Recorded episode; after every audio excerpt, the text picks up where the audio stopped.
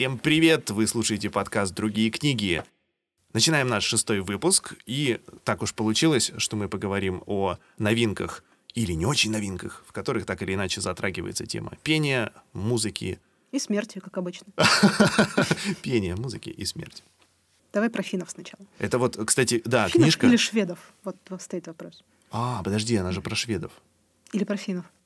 Вот это сра- ты да. сразу просто сходу поставила Да. меня в тупик. Перевод со шведского. Давай скажем, что за книжка. А, Микаэль Ниеми. Популярная музыка из Витулы. Или Витулы. Или Виттулы. Виттулы. Или про шведов. Виттула. Или про финнов. Перевод со шведского. А, персонажи вроде как шведы. Живут в Швеции. Но настолько близко на границе с Финляндией, Точно. Что они сами про себя в какой-то момент говорят, что для шведов мы финны, для финнов мы шведы, и мы какие-то ни туда, ни сюда, и мы болтаемся как будто бы между жизнью и смертью. И эта тема такой немножечко инфернальной перехода из сознания в сознание, она меня, конечно, поразила в этой книжке. Я вообще не этого ожидала. И атмосфера какая-то, да, вот я не знаю, какая атмосфера у финнов, но вот мне почему-то э, какое-то было ощущение больше финское. Может быть, нам еще русским в Вспоминается принципе, фильм ближе. «Особенности национальной охоты», конечно. Это, может быть, Ну, моя кстати, детская травма, да. Вот эта вот зимняя дичь Мгм. с банями, с охотой, с пьяными мужиками. Это последнее, чего ты ждешь от книжки, на обложке которой стоит блерб. Реально со словами «Книга о добром, светлом детстве». Так вопрос о том, что почему никогда нельзя читать отзывы на обложках. Нет. Это правда. Ну, здесь еще и обложка очень сильно сбивает с толку, потому что здесь какие-то фотографии детей. И вообще она выглядит как оформление пластинки э, хит-аппарата Александра Градского. У меня А просто дома такая есть, она правда так выглядит. Я ее когда... Вообще, откуда я про нее узнала? А, Это переиздание даже на русском языке. Она выходила лет, кажется, 20 назад. Очень давно. И даже, кажется, не в «Фантоме», а в другом издательстве. Тут она, наконец-то, вышла заново. И в подкасте «Книжный базар» а, Настя Завозова и Галина Юзефович очень радовались ее переизданию. Говорили, что вот 20 лет назад это была моя любимая книжка. А, Я очень рада, что она вышла. И вот она о детстве, воспоминания о детстве, собственно, главного героя. А, так как все это популярная музыка, несколько раз проговаривается, что вот в маленькую деревню приходят Битлз, приходит рок-н-ролл, и всех их меняет всю эту жизнь. И я думала, сейчас будет развеселое, классное чтение про такой а-ля Янка Далт, про детей, которые любят Битлз и рок-н-ролл. Извини, я вставлю дебильную вставку. Просто раз уж я заговорил про хит-парад Александра, Гра- э, хит-парад Александра Градского, а, я сразу же вспомнил песню группы Ария «Герои асфальта». И тут же я подумал, ведь книжка начинается с того, что у них э, в населенном пункте кладут асфальт, а сразу после этого э, он на, да, на новеньком э, проигрывателе слушает пластинку Элвиса, а потом уже и Битлз. И про это, на самом деле, есть книжка «Кубик Рубика и пятый Битл», которая вышла в этом, кажется, году в э, издательстве «Белая ворона». И вот если вы хотите читать книжку про то, как в детство приходит Битлз и меняет, это вот туда. Популярная музыка из Виттулы нет. Там вообще, мне кажется, сцена с музыкой, с их группой, сколько их, раза три или четыре появляется на всю книгу эти эпизоды. Я согласен, что там в основном, да, в основном событийный ряд, он, конечно, такой. Это бани, пьяные мужики. Мужики. На самом деле, пьяные мужики и пьяные э, юноши, подростки. А, но, мне кажется, рок-музыка, которая присутствует, она скорее как повод, э, как повод рассказать эту историю. То есть, как будто бы, это вот мое ощущение такое эмоциональное, как будто бы без этой рок-музыки все это не, не, не стало бы историей, а превратилось бы просто в набор каких-то э, не очень э, интересных Свя- ты говоришь, воспоминаний. ну, что они связывают. Я думаю, что Да. вот э, э, сама атмосфера да, рок-музыки, она как будто бы связывает это воедино. Мне Ну, так либо как бы привязывать немножечко к, вообще к жизни, к цивилизации, ко всему остальному миру. Потому что то, что внутри, я просто, не знаю, я могу сказать три эпизода, которые я всем все время пересказываю оттуда. Само- Даже не в том, что я рекомендую книжку, советую, а в том, что именно столько они как самостоятельные рассказы. О, Я чувствую, если бы я в детстве это прочитала, это бы вообще было бы со мной всю мою жизнь, определяло бы мой культурный код. Я сейчас буду это вспоминать как долго. Начиная с того, что вся концепция и э, как концепция книжки, как это называется? Конструкция книжки. Ты филолог, Да. и тебе лучше знать. А, в том, что вообще-то первая глава. Начинается она не с укладки асфальта, если ты помнишь. А, э, мне так запомнилось. Да. А предисловие, ты, ты, Да, про предисловие. Я про предисловие, и меньше всего от книжки про финскую глубинку. в какие там 80-е, 70-е годы, ты меньше всего ждешь начала с горнолыжного... Предисловие очень зимнее. Да, из Там горнолыжного, Тибет. с альпинистского эпизода Мгм. из э, жизни главного героя, что вот я добрался до этой горы, есть там название, я не помню, что это гора в Тибете, и что мне я уже долго поднимался, я молодец. Пять тысяч чем-то прям. Я наверху, но мне нужно спускаться вниз, потому что начинается буря, все уже ушли. У меня буквально две минуты на то, чтобы насладиться своим героизмом. И тут герой решает сделать что? Он видит э, табличку металлическую э, с какими-то тибетскими же письменами, и чтобы закрепить торжественность момента, торжественность, он целует эту табличку Решает припасть. в минус сколько там, 50 градусов. Естественно, он прилипает к ней, мгновенно примерзает, э, пытается оттолкнуться языком, примерзает еще и языком. И это одновременно очень как бы болючая, очень смешная сцена. А, И он чувствует, что начинается буря, что он даже кричи, не кричи, там, мычи, не мычи, за тобой никто не придет. И что делает герой? И Прекрасный лайфхак. поскольку я тоже это Да. читал, я дополню очень важной деталью. а, Эта табличка, она находится о- очень внизу, практически на уровне ног. И чтобы ее поцеловать, он э, встал буквально на карачки. И он его еще и вот это э, беспокоит, что он примерз э, ртом, стоя попой вверх буквально на коленях. И это о- очень неудобная поза, потому что он даже руками помахать никуда не может. Я думаю, что сейчас вся книга будет в том, что он вспоминает свое детство в момент перед смертью, но нет, он находит выход. Это потрясающий выход. Э, Он просто перечисляет у себя в голове все свои проблемы и понимает, что он еще и писать теперь хочет. И вот он ответ. И у него на поясе кружка. У него кружка Кружка. была прицеплена. Как он вообще до этого додумался? Он писает в кружку и э, отмораживает себя. И вот он хэппи-энд как будто. И он говорит, что типа вот, э, вся моя жизнь в этом. И на самом деле, когда ты читаешь, э, возвращаешься в его дикое детство, и оно, по сути, оно и у нас-то было дикое в 90-е, как бы, если вспомнить. И насколько мы далеки. Я только что просто приехала со своей малой родины, и когда ты смотришь взрослым взглядом на вещи, которые тебе буквально казались большими, это сейчас очень романтично звучит, но они реально, то, что тебе казалось огромными какими-то объектами, оно маленькое, оно незначительное, и ты настолько далеко от вот этого своего, от того, что тебе в детстве было важно, и мне этот контраст очень понравился, что он возвращается назад в детство, и мы понимаем, что этот мальчик, он вырос, и он, он забрался в горы в Тибете. Если бы ему кто-то это в 10 лет сказал, что ты залезешь на тибетскую гору, ну, где я и где оно. Ты еще и примерзнешь там. Да. И учитывая особенности этого детства, я вообще как бы я хочу, конечно, подумать, но я понимаю, что это неблагодарное занятие, размышлять, сколько там реального, а сколько выдуманного и наговоренного и наложенного потом многократными рассказами о своем детстве и сколько правды в воспоминаниях. Но если ставить на нее штампы, то это конкретно финский магический реализм, а, очень близкий на Или самом деле. шведский. Или шведский Скандинавский. северный, очень близкий к северным историям, на самом деле даже российским, ну, теперь уже ставшими российским. А, Там на минуточку есть эпизод, где приходит к нему его друг в эту комнату с пластинками, с музыкой, полную там, современного звучания, и говорит, у меня бабушка умерла. Он говорит, да, три года назад все, бабушка умерла. Типа, Чувак, мы же уже ее как бы оплакали. Он говорит, нет, она умерла, но она приходит ко мне. И больше в семье никто этого призрака не видит. Она приходит и, чу- и что-то орет на меня. То есть, ладно бы она просто сидела, а она что-то прям как-то давит на меня, бабушка кричит. И она ведет себя не как моя бабушка, а как вообще злая сатана. Что делать? Она говорит, окей, пошли к бабке. Два подростка. Прикольно, что они сами решают эту проблему, как-то с ней Вообще разобраться. абсолютно. Они идут к бабке, а бабка, короче, на секундочку. Я пытаюсь как бы не, не пропустить никакого-то момента, но это настолько насыщенная история, что точно пропущу. Это на самом деле не бабка, это какой-то мужик, который отсидел в э, российском плену, чуть ли не после русско-финской войны. В этом плену то ли чтобы выжить, то ли чтобы сбежать, он переоделся женщиной. И он настолько вжился в эту женскую роль, что теперь иногда он бабка, иногда детка.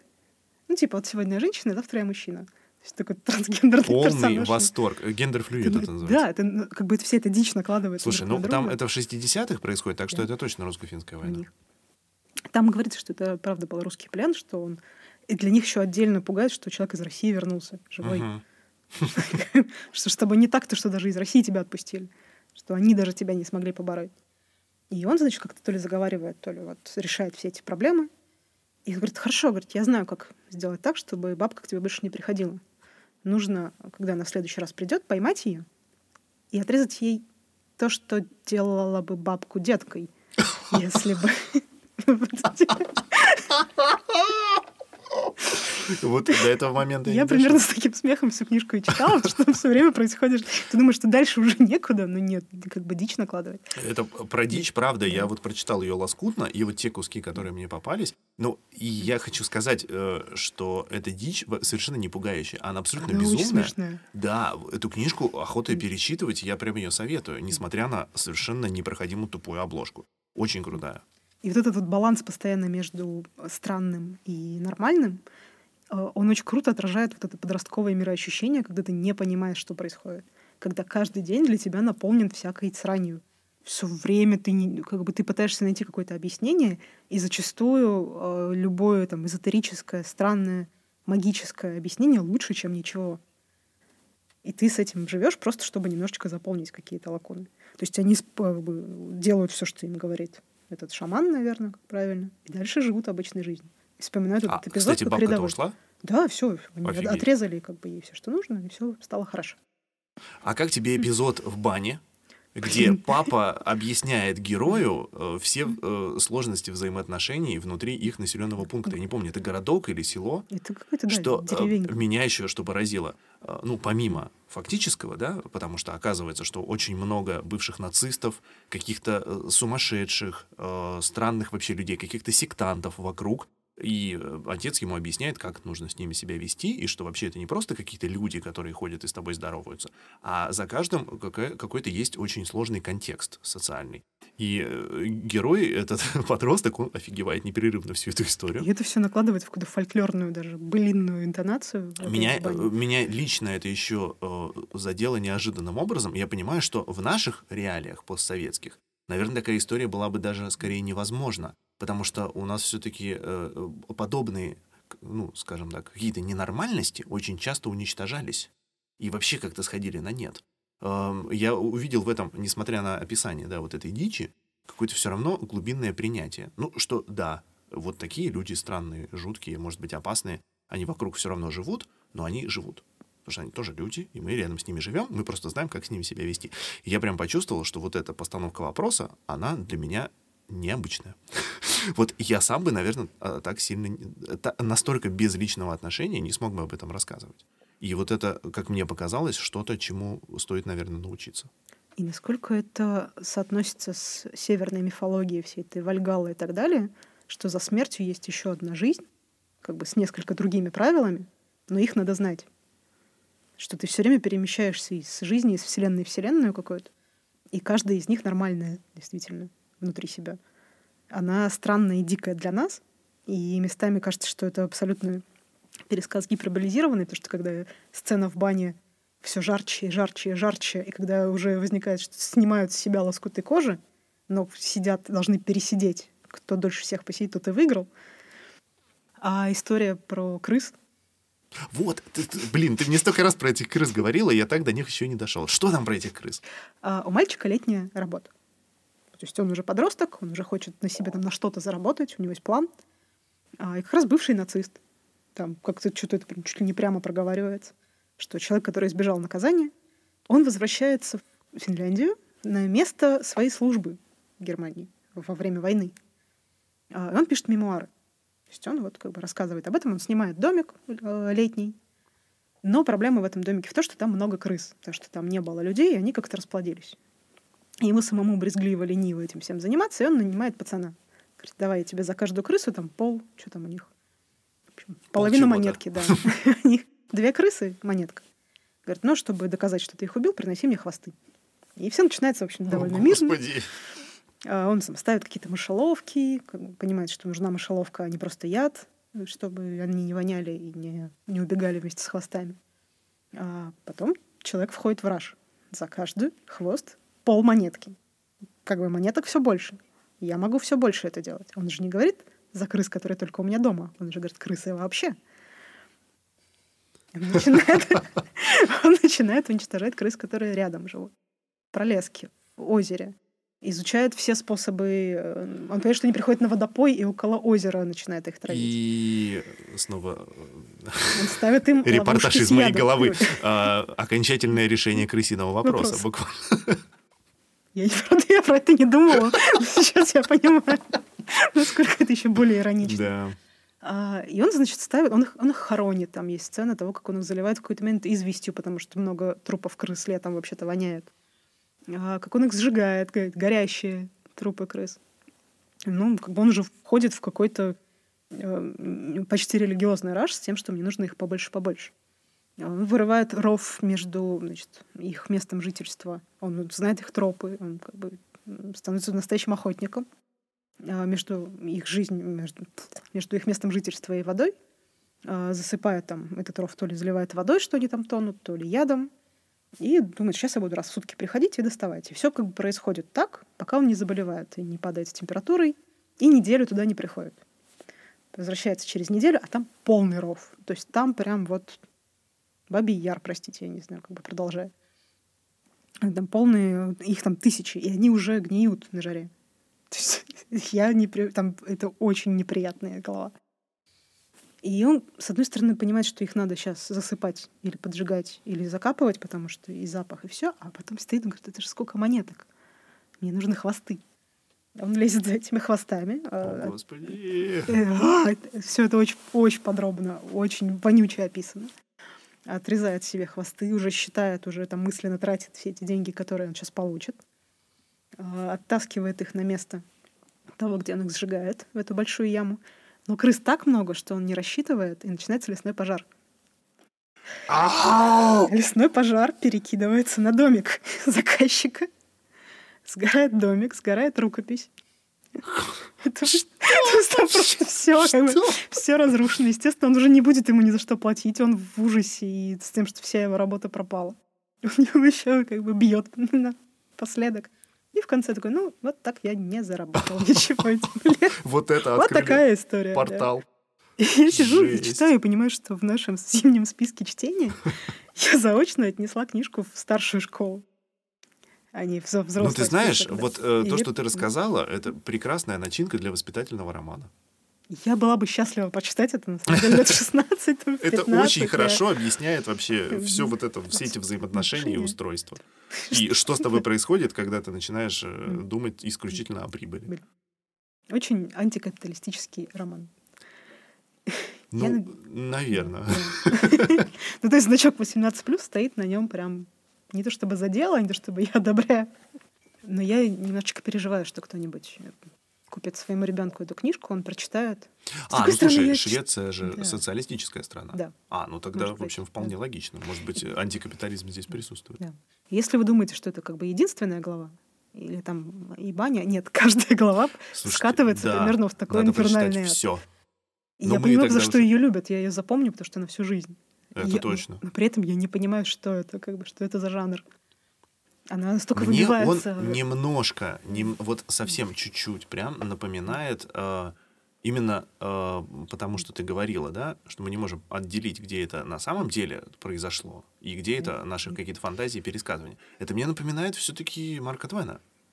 Сейчас неожиданно было, конечно. Ну, да. вот, да. вот это вот а, э, что Том Сойер, который все придумывает, и в особенности Кекельбери Финн, потому что там гораздо больше жести и гораздо больше какого-то безумия, но которое э, на самом деле э, очень ложится на исторический контекст того периода, в который это все происходит.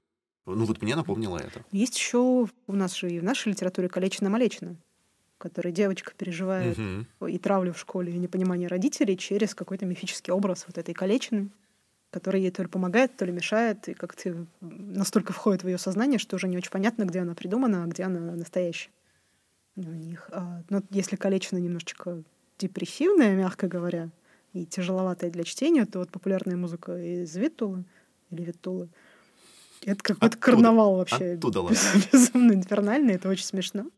Но если вы не готовы к всяким телесным проявлениям, которые там в изобилии просто брыжут буквально со всех страниц, то, может, не стоит. И, кстати, по поводу вот этой такой телесности и дичи, э, фильм еще по одной. Не ходила нет, на него. Нет. А, это который Микельсон на да, ложке с бутылкой. где там все бухают. Очень хороший. Вот он да. по настроению чем-то напоминает э, историю, которую, историю, которая в этой книжке. Да? И ты понимаешь, что как бы где-то наши северные братья. Ну, оно какое-то все такое родное, да. Ну, а, и одна, вот это интересно наблюдать, что откликается прям как родное, а что ты видишь как совершенно какое-то удивительное, и какие они, и возникает, К вопросу, конечно. кстати, про где придуманное, а где нет. Я сейчас дочитала книжку вчера вечером а про американский юг 40-х годов. И я сейчас начну просто с эпизода, который немножко иллюстрирует эту мысль. Там скажу, что за книжка. А, девочке там, около 10 лет, чернокожая девочка, уже в, как бы в Америке сильно после отмены рабства, но при этом в эпоху жесткой сегрегации. И она растет с бабушкой, такой хозяйкой лавки. Она вроде как в общем, бизнес-вумен у себя в городке, но при этом это городок чернокожий, и белых людей, они там даже, как бы, они называют их по именам, но они не называют их людьми. Они говорят белые. Не белые люди, а просто белые. И у девочки очень сильно болит зуб. И ей даже не могут его вырвать. То есть там такой бытовой эпизод. У нее сгнил зуб, они как бы как, как это решалось раньше. Щипцы, все, свободен. Они не могут его даже ей выдрать, потому что его нет. Он очень сильно болит, ничего не помогает. И бабушка, скрипя как бы сердце, просто наступая себе на все, на всю свою гордыню, идет к белому врачу. И она идет в надежде к тому, что он примет ее внучку, потому что во время Великой депрессии несколько лет назад она ему судила некую сумму, и, хотя тот тоже как бы ходил к чернокожей женщине, это прям большая. Она надеется, что он вспомнит, что как бы за тобой должок, и она надеется, что как бы она поможет. Ну, ребенок же, в конце концов. И они приходят, он такой, ой, да, миссис, здравствуйте, как дела? То есть ну, общается с ней нормально. Говорит, что? Зуб болит? Я руку как бы нигеру в рот не засуну никогда, у меня принцип. О, жесть. И бабушка, то есть она понимает, что, ну, она, во-первых, унижена при внучке. И это самое... Она говорит, мне самое ужасное не в том, что меня лечить не будут, а в том, что с бабушкой так поговорили при мне. И я чувствую, что бабушка очень расстроена, ну, мягко говоря. И она говорит, подожди меня здесь, сейчас я зайду, поговорю. Значит, она заходит и говорит, как все было на самом деле. Она потом подслушивает, что она зашла, попыталась как бы еще раз уговорить, потом намекнуть на вообще-то я тебе помогала. Он такой, ну я с тобой же рассчитался. Говорит, ну окей, но процент это не выплатил. Значит, она забирает у него 10 долларов, говорит, ну хотя бы что-то я, типа, чуть-чуть я своей зоной отвоевал. Хотя бы денег он мне дал на то, чтобы съездить в другой город к чернокожему дантисту.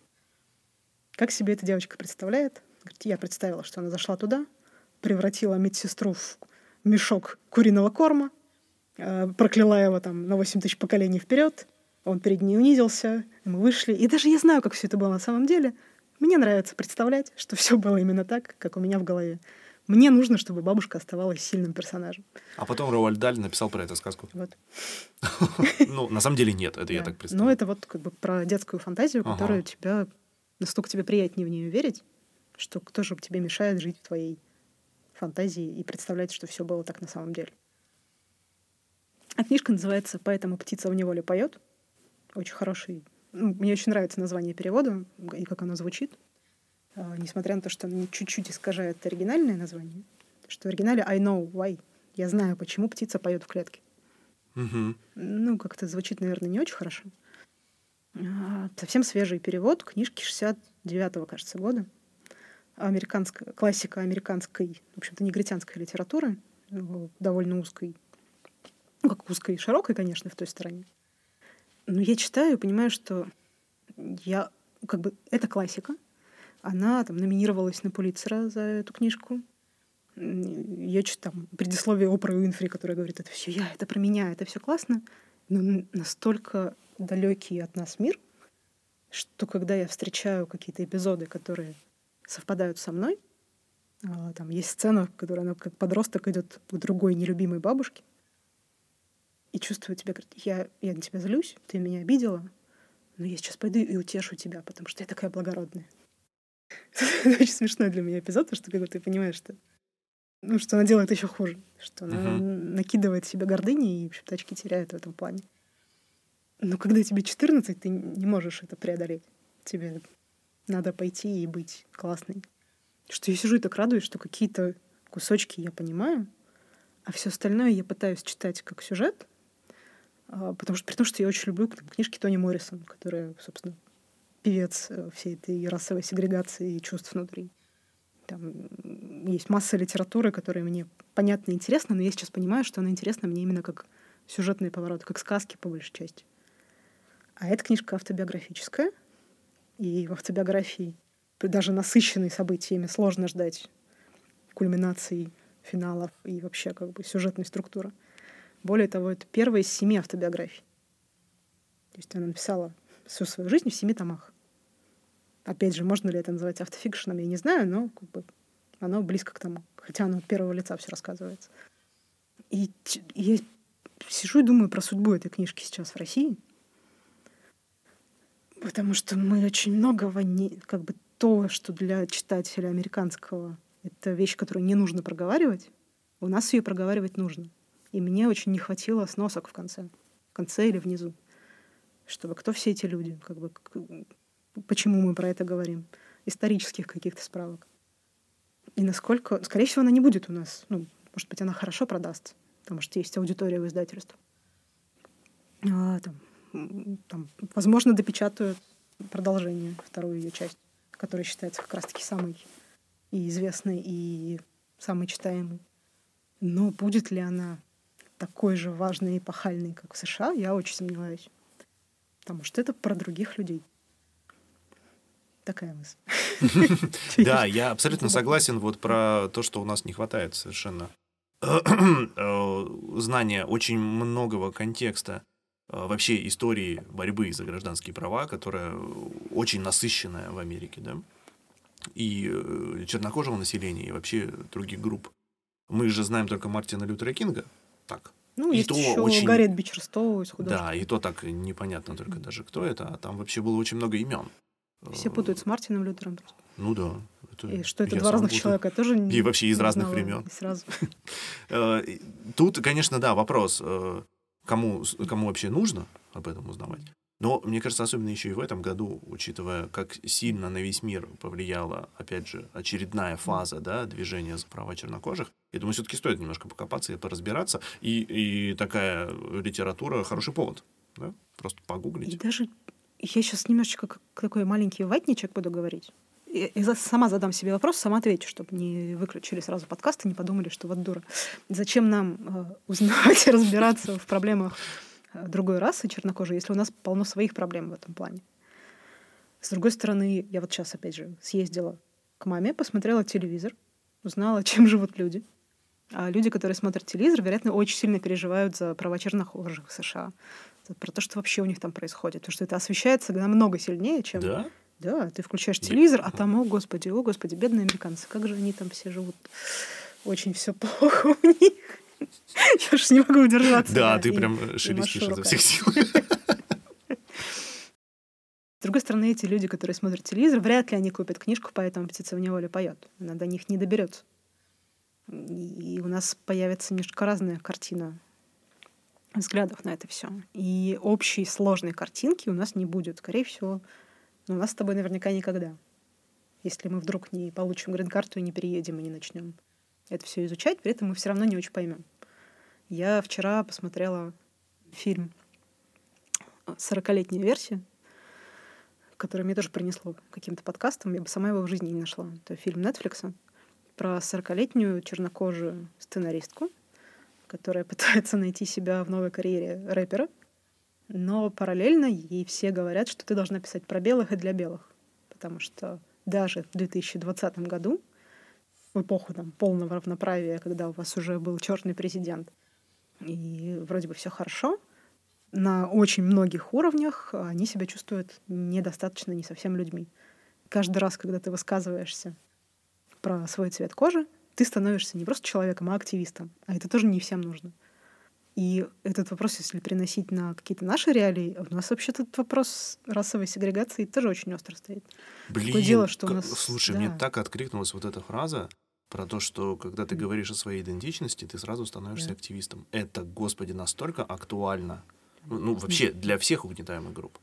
Потому что э, от привилегированной части большинства тебе сразу же прилетает в лоб. Да. Зачем ты об этом говоришь? Да, зачем, типа, вы на это обращаете внимание? Вы же сами как бы на себя обращаете, то есть ты еще становишься Ты сам себя, типа, этого. стигматизируешь этим. Я пытаюсь вспомнить просто какие-то романы на русском языке, Э, Если с фильмами еще чуть с кинематографом что-то у меня возникает, я забыла название фильма, вышел недавно про девушку из, кажется, Узбекистана, которая родила ребенка в Москве и как бы не очень понимает, что с ним делать. Потому что она в чужой стране, на чужом языке, э, как бы, и вроде бы она его и любит, и она его воспитывать не может, и нужно от него отказываться, и это такая какая-то большая трагедия.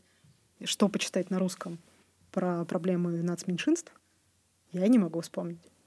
При том, что как бы, понятно, что чернокожее население это давно не меньшинство. Там, кстати, есть э, очень классный эпизод.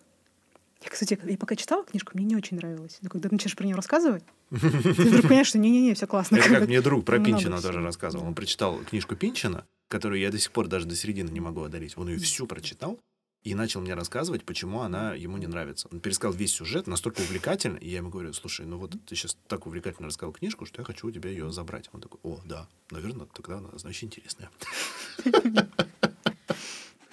Да, и там есть эпизод, где а, бабушка рассказывает, что откуда мы вообще появились. А там уже начинаются такие настроения, как бы мы подходим к 60-м, к активной фазе борьбы за свои права. Когда они там в церкви, когда ходят на свои проповеди, в проповедь начинает крадываться такое зернышко, что а, а за- а почему мы называем их господами? Давайте перестанем называть их господами. Просто белыми будем говорить. И говорит, а почему так вышло? Спрашивает ребенок у бабушки, что вот мы как-то вроде чуть-чуть похуже. Как что? Что мы сделали белым? За что они нас так ненавидят? Говорит, мы ничего не сделали, мы просто как бы сразу так вышло, но говорят, говорят, что когда-то нас украли из Африки, сюда привезли рабами, но это не точно. А почему она так говорит? Да потому она что хочет она травмировать как или на самом Нет, деле так потому считает? что у нее она еще как бы она не читает учебников истории. А, серьезно? да, То и есть- это все передается Слушай, из, вот как это, бы от это просто родителей к потрясающе. детям. То да. есть это... А им-то как Ого. бы есть другая информация, что вы всегда здесь были, и вы всегда здесь были рабами. То- Но почему-то Да, нас да. воспринимают... И вдруг я задумалась, действительно, а как? Ну, типа, А ты как? здесь просто родился, ты Да. просто тут живешь и уже находишься в этой ситуации, когда ты немножко человек второго сорта, но при этом не знаешь почему. И как бы, а дети тоже спрашивают. И при этом, учитывая, да, проблемы с доступностью образования в Америке, я думаю, там же вообще мало кто, в принципе, информирован о такой истории. Более того, там, там есть прям цитата, что Африка в ее, в ее рту, как бы, не знаю, из ее слов, звучит как Вальгалла, то есть как какое-то Мгм. мифическое пространство, как будто мы с неба куда-то спустились. Обалдеть. Вот это неожиданно. При том, что мы с тобой сейчас сидим в Сибири, в которой истребили все местное население несколько веков назад. И те, которые настоящие сибиряки, настоящие нацменьшинства, если они где-то на Алтае еще остались, Ну, немножко есть. да. И мы про них даже не говорим. Не, слушай, мы можем поговорить. Я вообще, да. кстати, интересуюсь. Я, я просто в силу личных причин интересуюсь шаманизмом. Мне очень это любопытно. А у нас рядом э, огромный такой очаг шаманизма. Поэтому мне прям интересно. У нас, оказывается, очень много научных работ. Я просто читал книжку э, Алексея Никитина э, под названием «Маджонг», Мгм. офигенный совершенно писатель. А он пишет на русском, он украинский писатель. Хотя, возможно, этнически он тоже русский. И поэтому после 2014 года у него новых книжек не выходило у нас. Но э, Ad Marginem э, выпустили в свое время три его книжки. э, «Парк Победы», «Истеми» и «Маджонг». Ой, Лиза Пичугина очень его любит. Я Всё его очень люблю. Я случайно совершенно прочитал книжку «Парк Победы», и потом прочитал все остальные. И э, у него вот тоже магический реализм, очень э, много интересных таких отсылочек и к Булгакову, и к Гоголю, но в целом это скорее реализм. И у него в романе «Маджонг» внезапно в середине книжки сначала герои ищут потерянный второй том Гоголя, а потом один из них внезапно превращается в шамана. Э, Это меня потрясло. И э, это настолько очень круто эм, сознанием дела сначала описано, как они охотятся за рукописью, а потом бац, и тебя э, в этот шаманизм погружают. И все это по той причине, что в киевском кафе несколько человек играют в маджонг. Блин. Прикинь! И там, э, э, короче, э, интересные это, отсылочки к вот этому шаманизму. Там были всякие слова использованы. Я эти слова начал искать, чтобы понять, что они на самом деле означают, и понять, где там ударение. Вот. И я наткнулся на очень большое количество кандидатских работ, и не только кандидатских, и курсовых, которые посвящены и языку, и ритуалам нашим, э, нашего шаманизма. У нас в Сибири, и в Новосибирске, и в каких-то еще сибирских городах, в университетах очень это все изучается. Наверное, люди, которые работают в этой сфере, для них нет в этом сюрприза. Я удивился, потому что в гуманитарной сфере я дилетант. Короче, это очень прям прикольно. Есть еще книжка, кстати, в Янка Далте Евгения Рудашевского «Куда уходит Кумуткан». Так, блин, я Про в Иркутске Иркутск, был да. на презентации этой книжки, да. И как бы от детской книжки меньше всего ожидаешь э, вплетения всех этих иркутских, бурятских верований. И это верований. очень крутая книга, я прям ее советую. И да. она очень, кстати, перекликается с популярной музыкой в том плане, что дети это все воспринимают как часть своей реальности. О, фига, как у нас, да? Неожиданно. Вот да? это было вообще не запланировано, а у нас композиционное такое завершение произошло. Очень круто. Да, я в конце прочитаю отрывок как раз из нашей финско-шведской э, книжки «Популярная музыка из Виттулы». С наступающим Новым годом тогда! С, с отступающим Новым годом!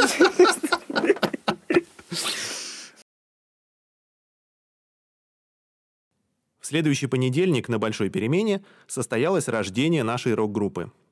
Впрочем, эта дата врезалась в мою память и по ряду других причин.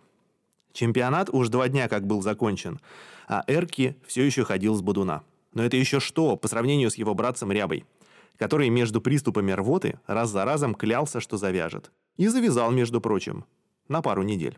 Лыжник, спасаясь от похмелья, ударился в изнурительные тренировки. Бегал по гигантским болотам в отцовых охотничьих сапогах, набив в голенище камней для тяжести.